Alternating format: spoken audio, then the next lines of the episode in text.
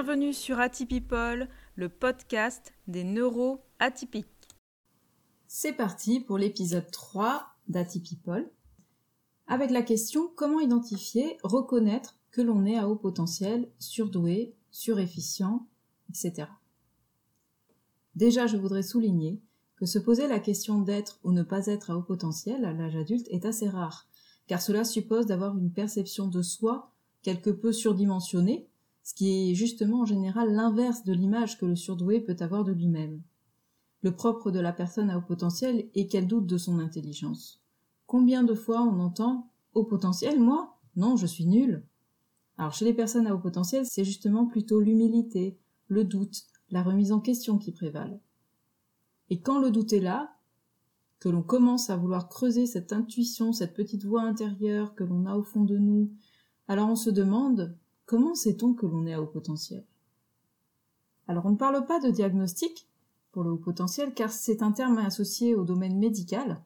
Or, déjà, d'un, le haut potentiel ne fait pas partie des troubles psychologiques et ne figure pas dans les classifications des troubles mentaux. Et de deux, pour qu'il y ait diagnostic, encore faut-il qu'il y ait une grille, une liste de caractéristiques fixes associées. Or, ce n'est pas le cas pour les personnes à haut potentiel. Aucune grille diagnostique n'a jamais fait consensus il n'y a pas de profil psychologique type. Alors, certes, le haut potentiel est une spécificité de fonctionnement psycho-affectif, mais chaque profil est propre à l'individu. Comme on l'a déjà dit, les zèbres ne se ressemblent pas. Ainsi, il est plus juste de parler d'identification du haut potentiel. Alors, comment est-ce qu'on identifie le haut potentiel? Comme je l'ai expliqué lors d'un épisode précédent, la façon de définir le haut potentiel ne fait pas consensus aujourd'hui mais la définition la plus communément admise s'appuie sur le calcul du coefficient intellectuel, qui se mesure à l'aide d'un test de QI, la WAIS pour les adultes, la Wechsler Adult Intelligence Scale. Le test de QI est pratiqué par un psychologue ou un neuropsychologue habilité à la passation de ce type de test. Son coût est d'environ 300 euros, mais peut varier de 300 à 700 euros, et sa durée peut varier de 3 à 6 heures. Alors, pourquoi je précise? Moi, j'ai passé le test avec une psychologue dont c'est la spécialité, et il s'est passé sur deux demi-journées, car elle a intégré des tests psychométriques et autres outils de diagnostic pour vérifier qu'il n'y avait pas chez moi d'état dépressif, de troubles mentaux, etc. Ce point est important car euh, l'état dépressif, les troubles mentaux peuvent impacter les résultats. Mais tous les professionnels ne fonctionnent pas comme ça et peuvent s'en tenir à vous faire uniquement passer euh, la Waze. D'où l'importance de bien choisir son professionnel. Pour moi, il faut vraiment passer ces tests dans un contexte de bilan, c'est-à-dire d'un ensemble de tests qui ont pour objectif d'avoir une compréhension globale de la personne. Et ce bilan doit être complet, avoir à la fois une évaluation intellectuelle, certes, mais également l'exploration de la personnalité, de l'émotionnel, de l'équilibre psychologique de la personne. Attention également aux pièges des tests en ligne, qui n'ont aucun fondement scientifique. On est dit à haut potentiel si le score de QI est supérieur à 130 et supérieur à 145 pour les personnes à très haut QI.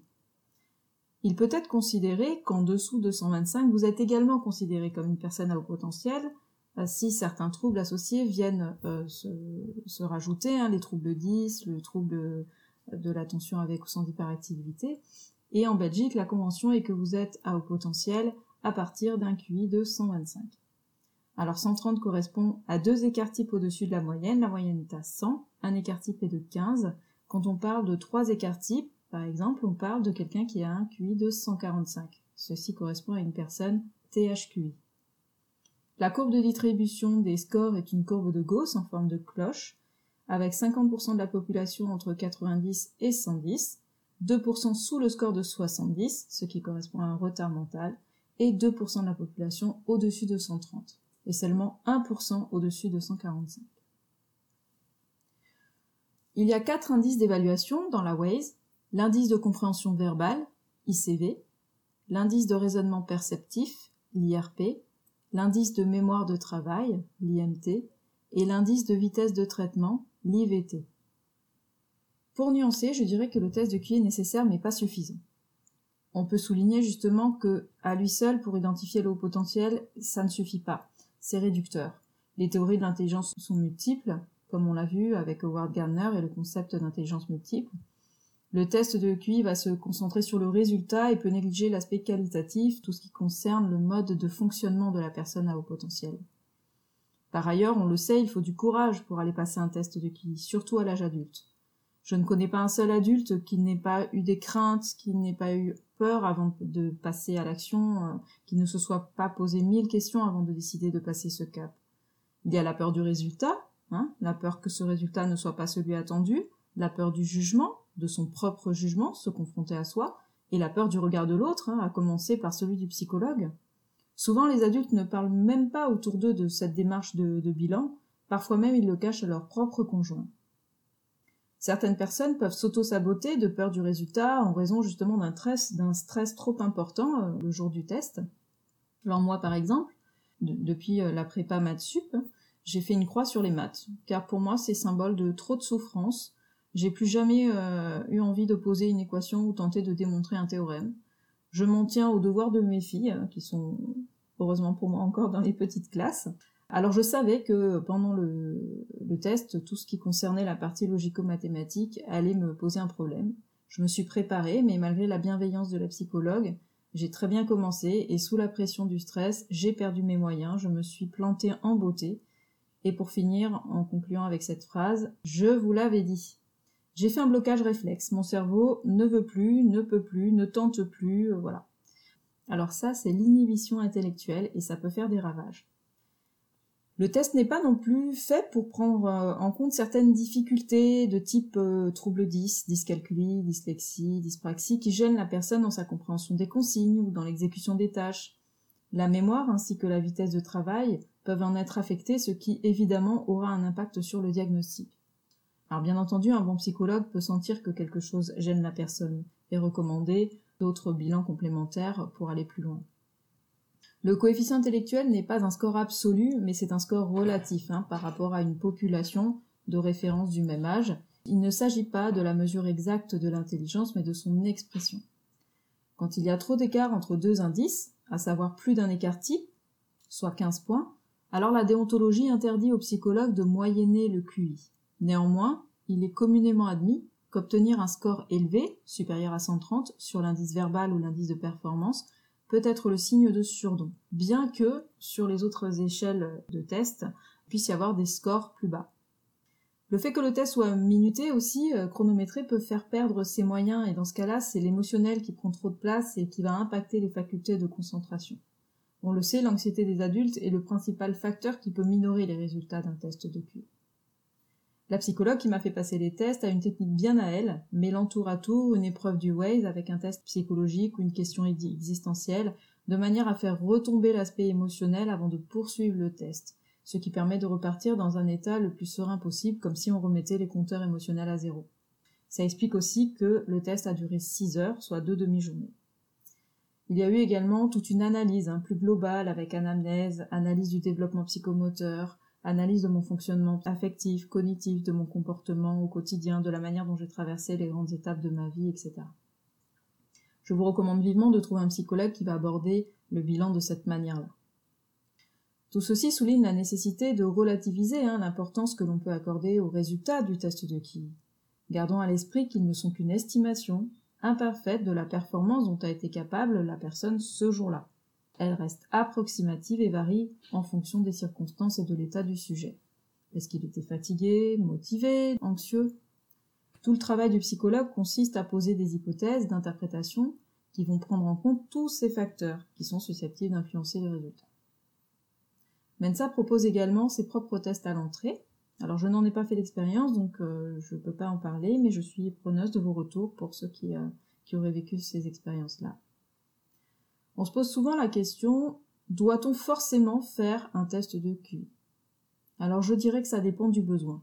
On peut effectivement se reconnaître dans la description en ayant euh, lu des livres, en s'étant renseigné, en discutant autour de nous et euh, avoir le sentiment qu'on est une personne à haut potentiel sans avoir besoin d'aller plus loin, sans avoir besoin de se le prouver, euh, sans avoir de difficultés particulières dans la vie de tous les jours. En général, quand on réfléchit à passer les tests à l'âge adulte, c'est parce qu'on est dans une phase de transition, de réflexion, que ça soit sur le plan personnel ou professionnel.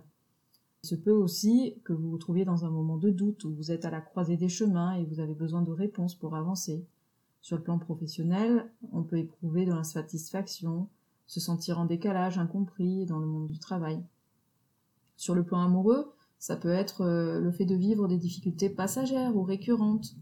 Il arrive parfois justement que les schémas répétitifs, les erreurs, les échecs, les doutes sur nos capacités, la difficulté de gestion des émotions, etc. viennent nous questionner euh, et entendre parler de haut potentiel, d'hypersensibilité, de fonctionnement neuroaffectif particulier, bah, ça vient faire écho en nous et on cherche des réponses. Beaucoup de personnes consultent également car leurs enfants viennent d'être euh, identifiés et ils se redécouvrent à travers eux. Dans tous les cas, le test, hein, l'identification ou non, permettra d'apporter un éclairage à la personne sur ce chemin parcouru jusque-là et peut lui amener des réponses et des pistes de développement personnel pour le chemin qui lui reste à parcourir. Mon conseil serait celui-là. Si vous sentez que vous aimeriez savoir si vous êtes ou pas HPI par curiosité ou pour le score, pour valoriser votre ego, alors vous risquez d'être déçu. Non pas que vous ne seriez pas au potentiel, mais finalement le résultat ne vous apportera qu'une satisfaction court terme au regard de l'engagement, du coût de la démarche. Si en revanche vous êtes en quête de sens, vous êtes dans une situation de mal-être, ou que vous avez besoin de réponses pour avancer, alors je vous encourage à en discuter avec un psychologue pour déterminer si c'est le bon moment pour vous de faire les tests ou pas.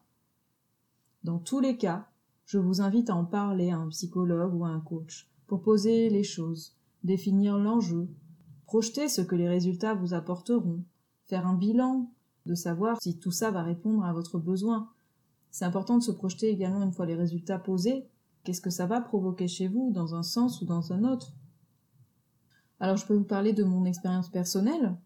J'ai découvert euh, mon haut potentiel suite au fait qu'on l'a d'abord découvert chez mes propres enfants. J'ai attendu au moins euh, quatre ans avant de décider de faire la démarche à titre personnel.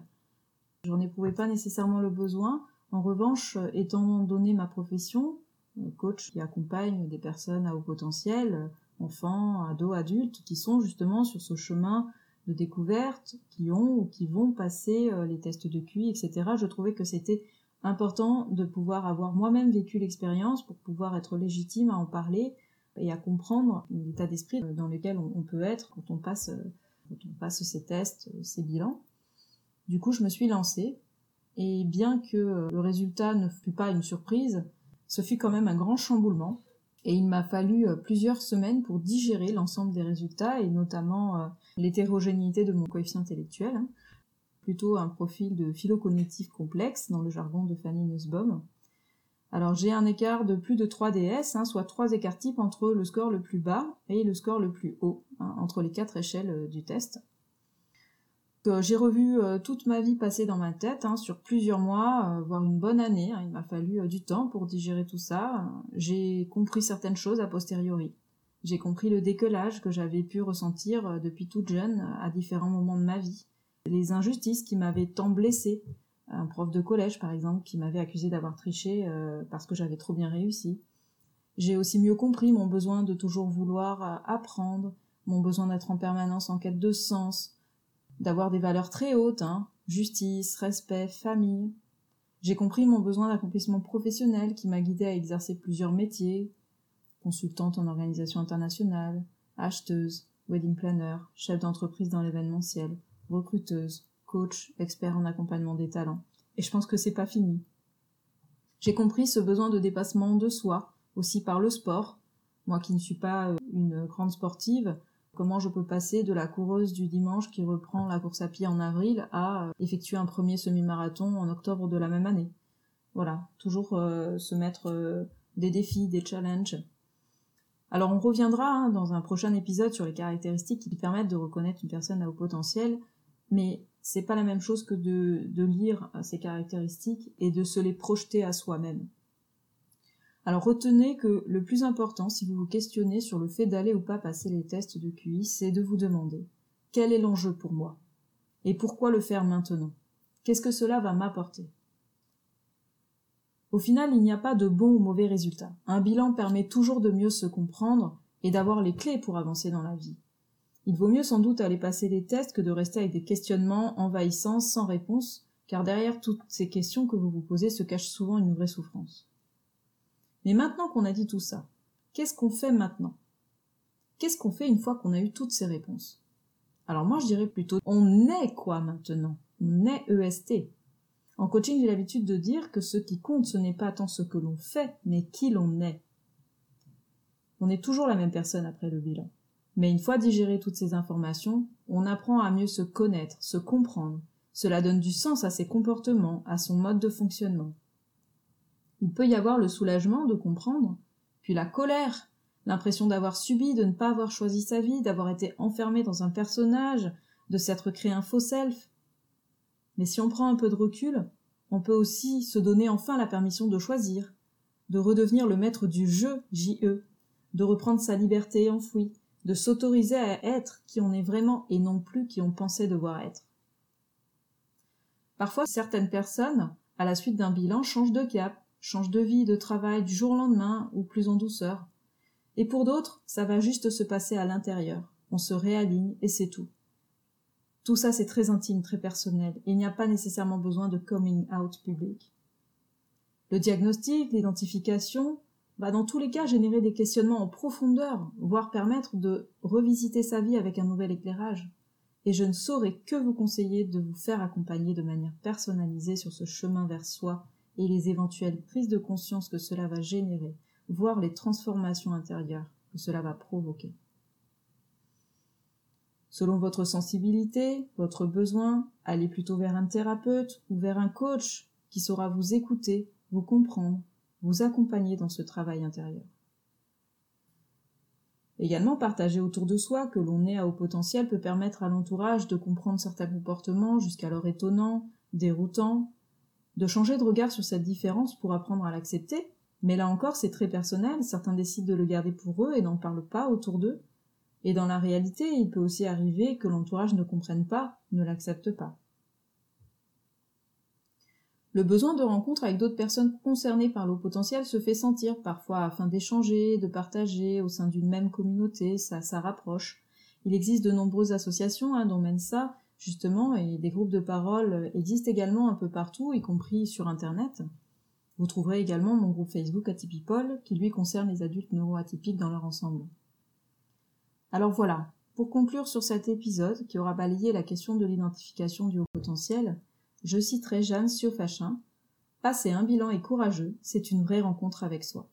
Et c'est également ce que je pense et ce que je partage avec vous. Pour le prochain épisode, je vous prépare une interview surprise sur le thème des neuroatypiques dans le monde du travail. D'ici là, je vous retrouve mercredi sur le podcast Atypiques et sur mes réseaux sociaux. Merci de votre écoute et à bientôt.